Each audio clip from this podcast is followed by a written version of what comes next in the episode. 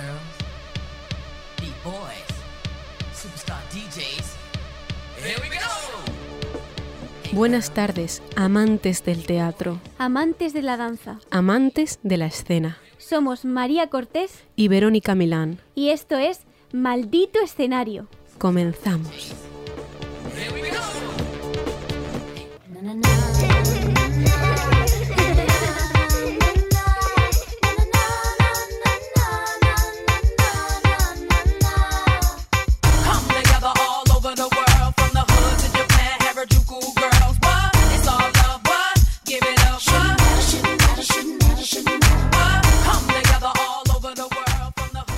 Vamos con nuestra siguiente sección, la canción de la semana.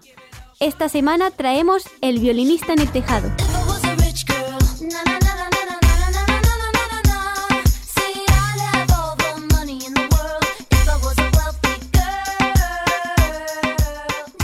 El violinista en el tejado se inauguró el 22 de septiembre en 1964 en Broadway Superó las 3.000 actuaciones por primera vez en la historia del teatro musical y durante 10 años mantuvo el título de musical más duradero de Broadway, además de ser calificado hoy en día como el decimoséptimo clásico de los musicales.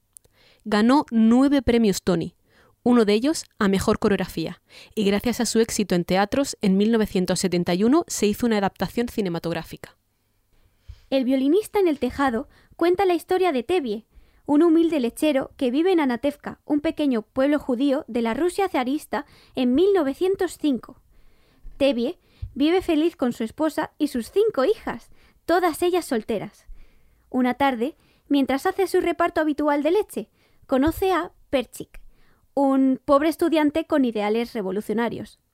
Los dos simpatizan y el protagonista le ofrece casa y comida a cambio de que le dé clases a una de sus hijas. Querido Dios, no me estoy quejando de verdad. Después de todo, con tu ayuda, me estoy muriendo de hambre. Hiciste mucha, mucha gente pobre. Claro que no es ninguna vergüenza ser pobre, pero tampoco es un gran honor. ¿Qué hubiera sido tan terrible si yo hubiera tenido una pequeña fortuna? Si yo fuera rico y abadiga, diga, diga, diga, diga, diga, do. todo el día bidi bidi bom.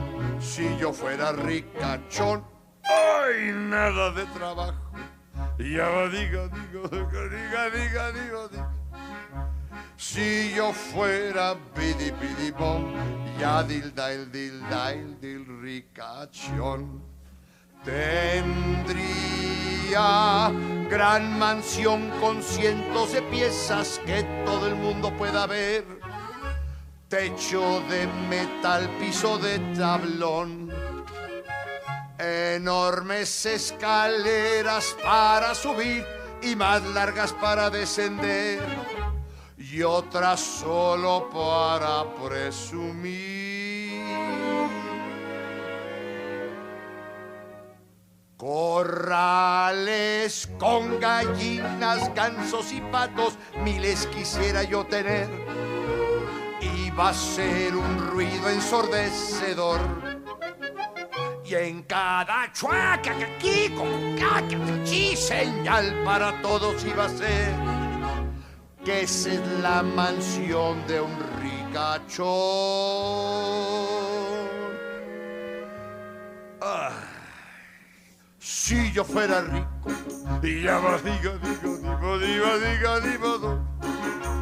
todo el día pidi, pidi, bom. Si yo fuera ricachón, ay, nada de trabajo. Diga, diga, diga, diga, diga, diga, do. Si yo fuera pidi, pidi, bom, ya dilda, el dilda, el dil ricachón. Y mi mujer, goli, como dama en sociedad, con estilo y distinción, al supervisar toda mi mansión. Cual pavo real al pasear tendría un contoneo, uy, qué contenta la iba a ver regañando criados por doquier. Ilustres gentes llegarían a visitarme a mí, pedirían mi consejo, como al sabio Salomón. Por favor, vete bien, por piedad, vete bien. Con problemas que confunden la razón, la ri, la ra, ri, ri, ra, ra, ra. Nada importaría entonces si contesto bien o mal lo que dice un rico. Todos creen. Si fuera rico me podría quedar rezando las horas sin parar. La sinagoga haría un segundo hogar.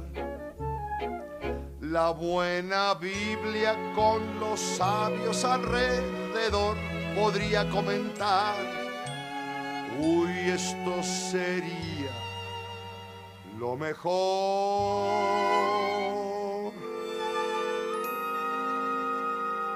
Ay, si yo fuera rico, diva, diva,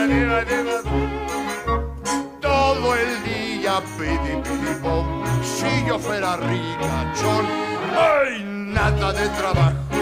Diga, diga, diga.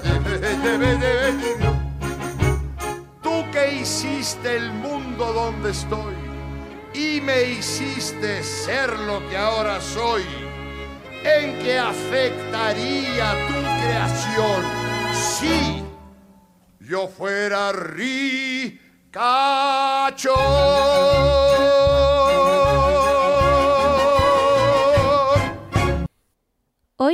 En Lecturas con Drama, vamos a conocer un texto de Esteve Soler. Esteve Soler es uno de los narradores catalanes de mayor difusión internacional de la historia, con traducciones a 19 idiomas diferentes y un centenar de estrenos en teatros de todo el mundo.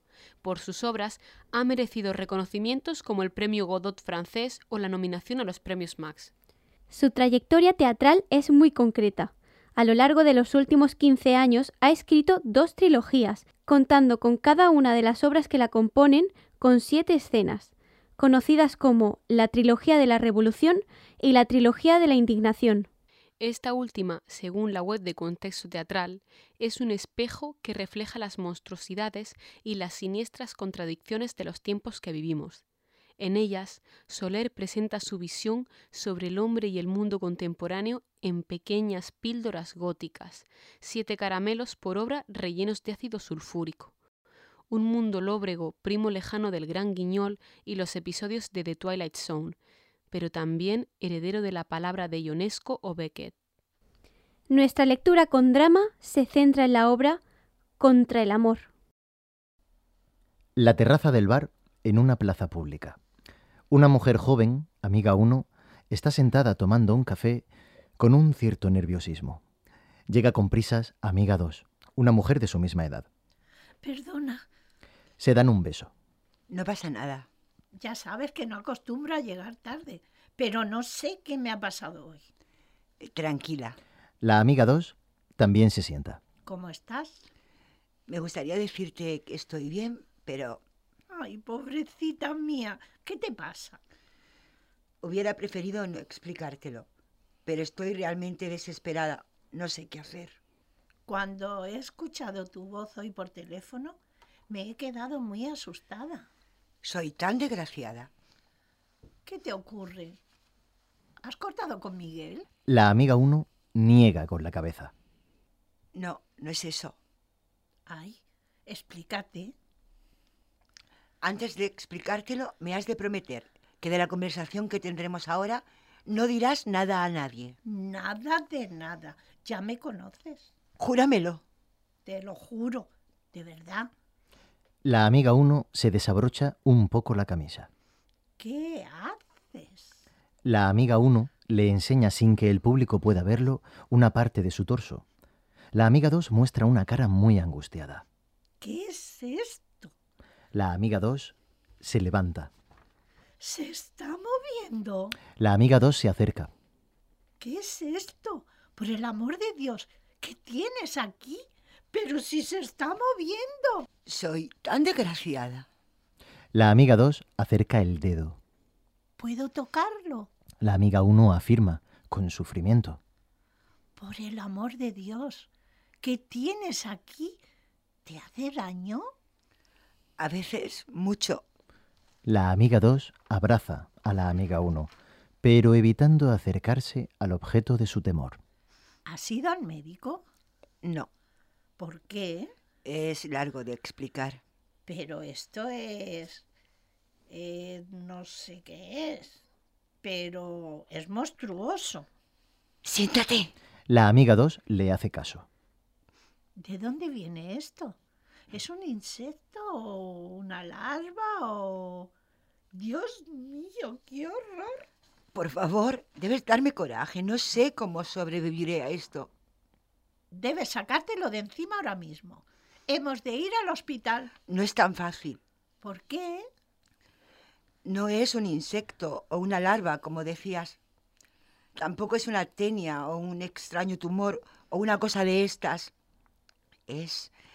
es mi ex. No me gusta que hagas broma con estas cosas.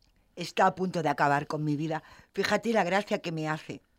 Pero ¿cómo puede ser que tú... No lo sé, pero es él, es él. Cuando estoy sola me habla, desde dentro, todo el rato. ¿Te habla? Está enfadado, muy enfadado. ¿Pero cómo? Se pasa los días moviéndose como un loco por dentro, como si no pudiera parar. Hace que vomite todo lo que como, me golpea los huesos. Tienes que sacártelo de ahí dentro. Todo esto es... Lo sé, lo sé, lo sé. Es muy extraño. Pero... ¿Ya has visto si todavía vive en su casa? No está. En su casa no hay nadie desde hace un mes y medio. ¿Coincide con el tiempo que tú... La amiga 1 mueve la cabeza afirmativamente. ¿Y qué quiere? No lo sé, créeme. No lo sé. Quiere volverme loca, supongo. ¿Ya lo sabe Miguel? Hace un mes que hemos dejado de hacer el amor porque no quiero que me vea así. Me da miedo que se lo encuentre y que pueda pasar alguna cosa. O simplemente que le dé asco hacer el amor conmigo mientras tengo un bulto que se va paseando por mi cuerpo. ¿Y cómo se lo toma? Yo no he podido estar muy cordial con él estos días. Te lo puedes imaginar. No me encuentro bien tampoco. He dejado el trabajo sin dar explicaciones a nadie y creo que Miguel está a punto de romper conmigo. Debes explicárselo. No puedo. ¿No ves que no puedo? Tienes que dejar que te ayude. Estoy presa de esto. En cualquier momento podría hacerme alguna cosa. ¿No te das cuenta? Pero acabará con vuestra relación.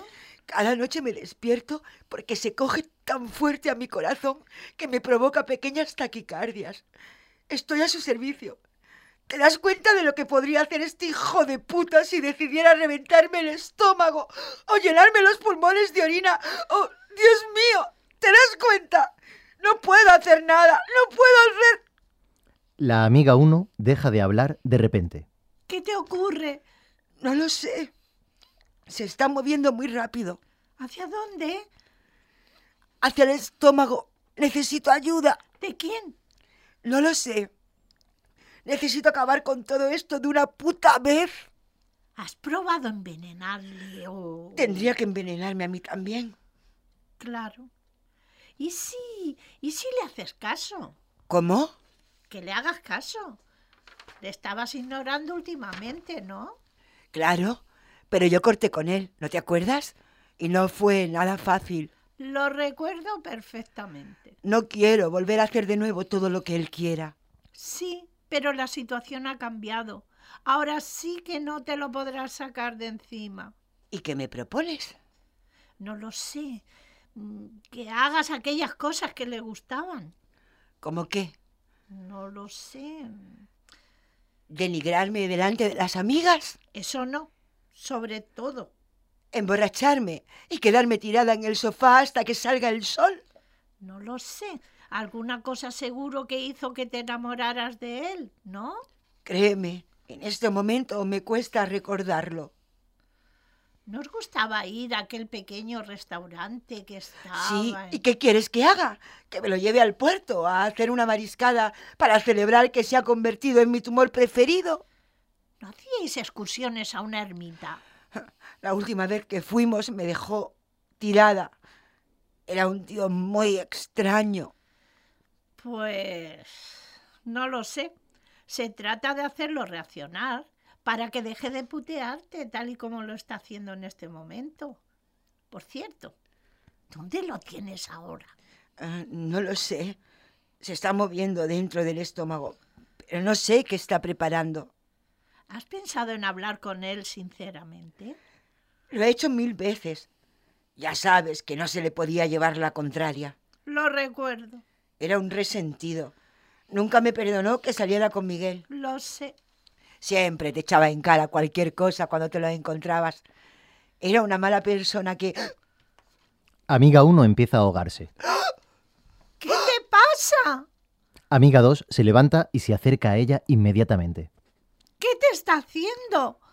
Amiga 1 describe cómo un cuerpo se acerca a su boca. Por favor, dime alguna cosa. Voy a buscar ayuda. Amiga 1 le pide que se detenga. ¡Oh! Dios mío. Finalmente, acaba expulsando el motivo de su ahogo. Es un espantasuegras de colores. Las dos lo miran con un respeto aterrador, Quizá quiere que salgáis de fiesta. oscuro. Acabamos de escuchar en esta lectura con drama de voz de Isabel García y Mari Carmen Murillo. Buenas tardes, chicas, ¿cómo estáis? Muy bien, buenas tardes. Buenas tardes. Estupenda. Bueno, ¿y qué os une concretamente a este texto? A mí particularmente lo que me llama la atención de este texto es que efectivamente en la vida diaria o escupimos o si no somos capaces de avanzar, eso se enquista como un cáncer que te va comiendo por dentro.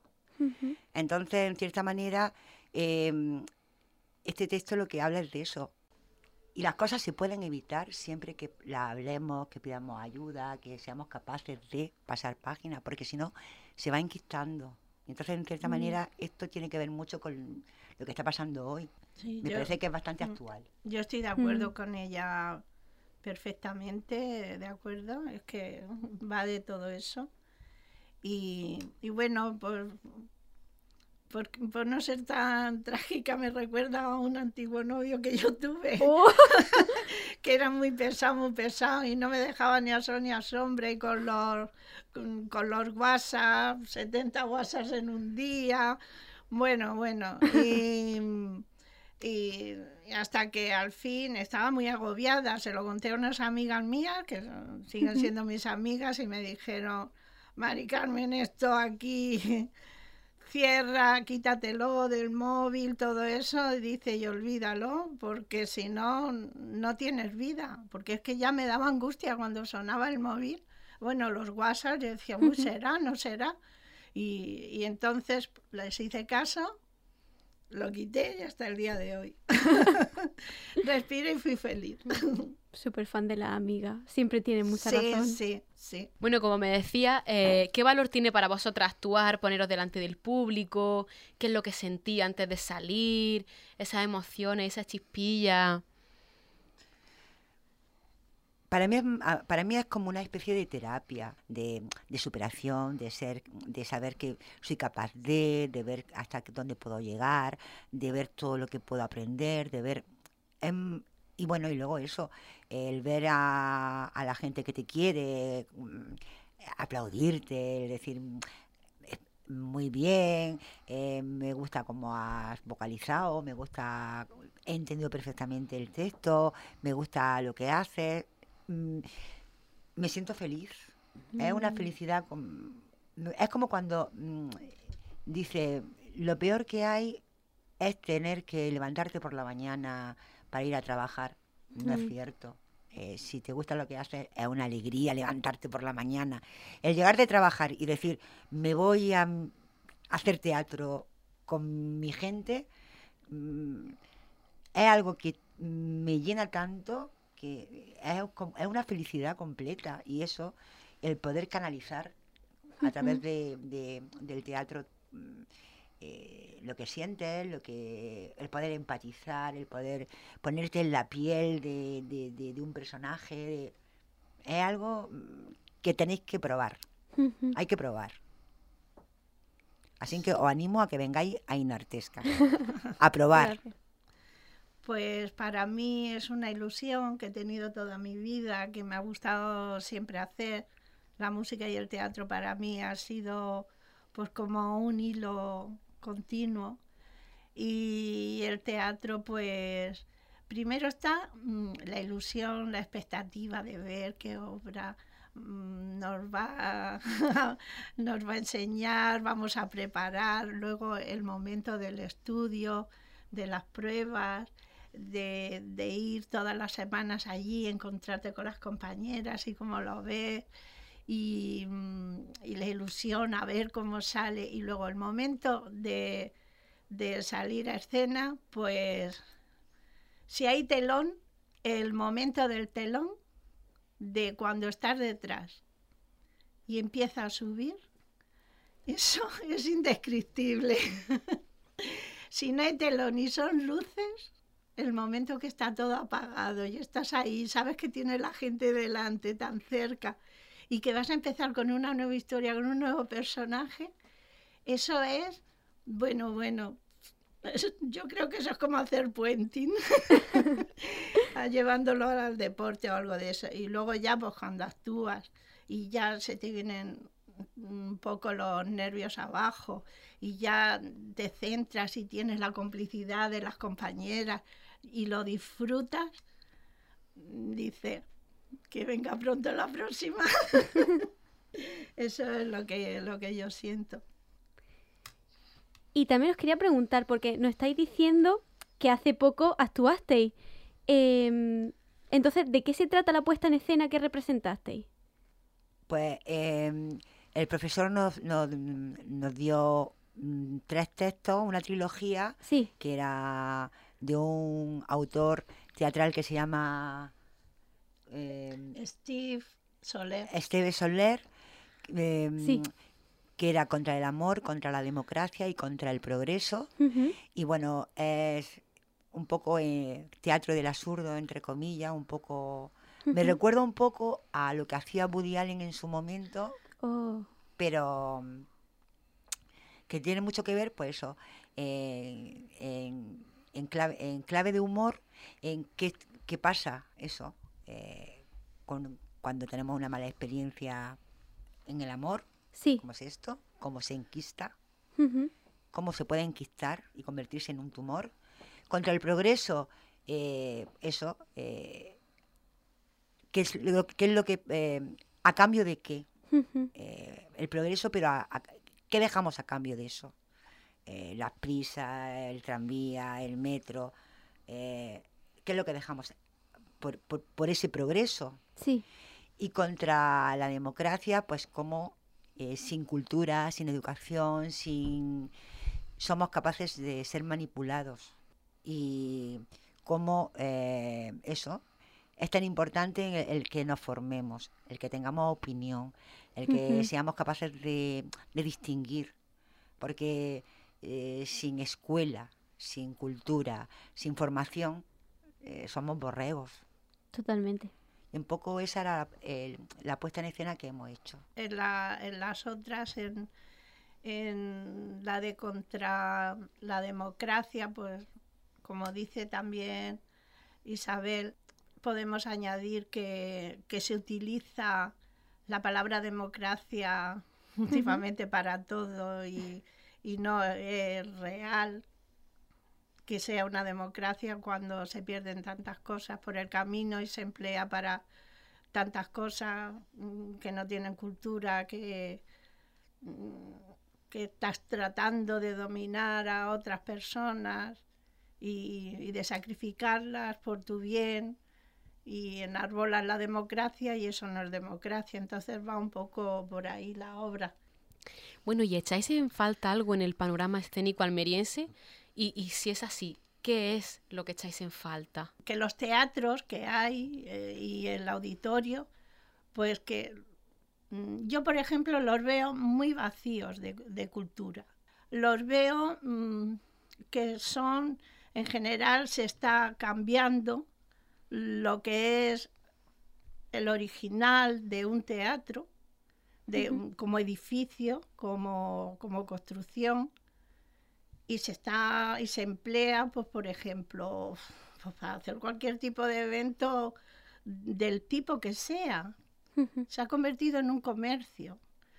Es como, por ejemplo, como cuando en el Evangelio Jesús echa a los mercaderes del templo. Ese no es el sitio del mercado. Y en fin, se podría hacer otro, podría hacer este, este escritor del que hemos hablado, Soler, podía hacer contra la cultura o contra el arte y el teatro Mm. y hacer algo así parecido, porque es que es una pena. Eso es una pena lo que está pasando. ¿Y tú, Isabel, qué piensas?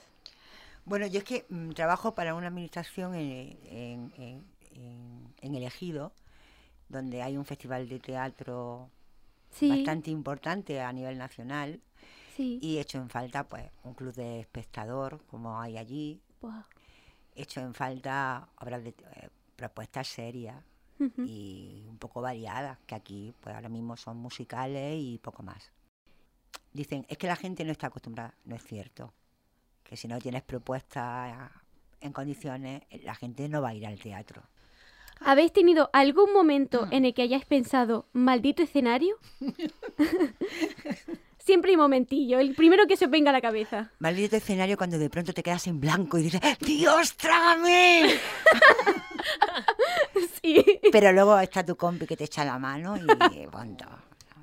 Pues No. yo, maldito escenario, una vez que, que tuve que desnudarme dos o tres veces y corriendo a oscuras, bueno, aquello fue, yo no sabía por dónde me metía una cosa, por dónde me metía otra. y vamos, pero sin luz, y, pensé, tan grande que es esto, y no tengo un rincón donde meterme, estoy aquí.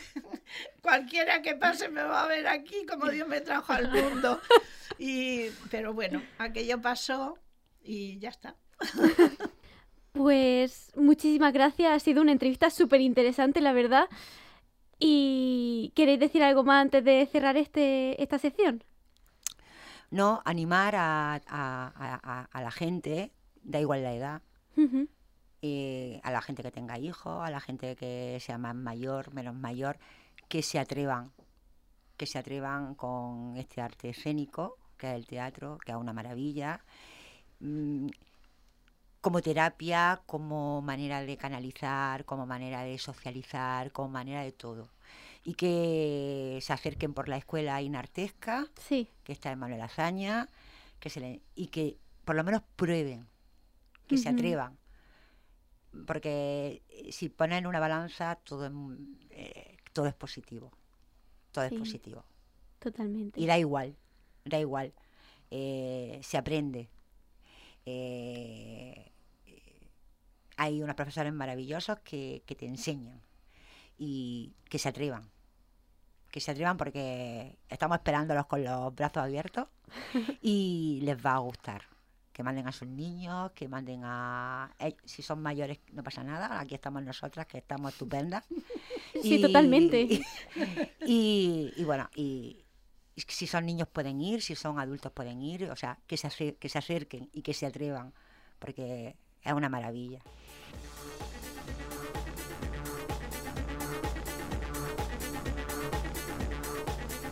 Con esto hemos llegado al final de nuestra segunda puesta en escena. Volveremos el próximo jueves a las 4 de la tarde con Maldito escenario.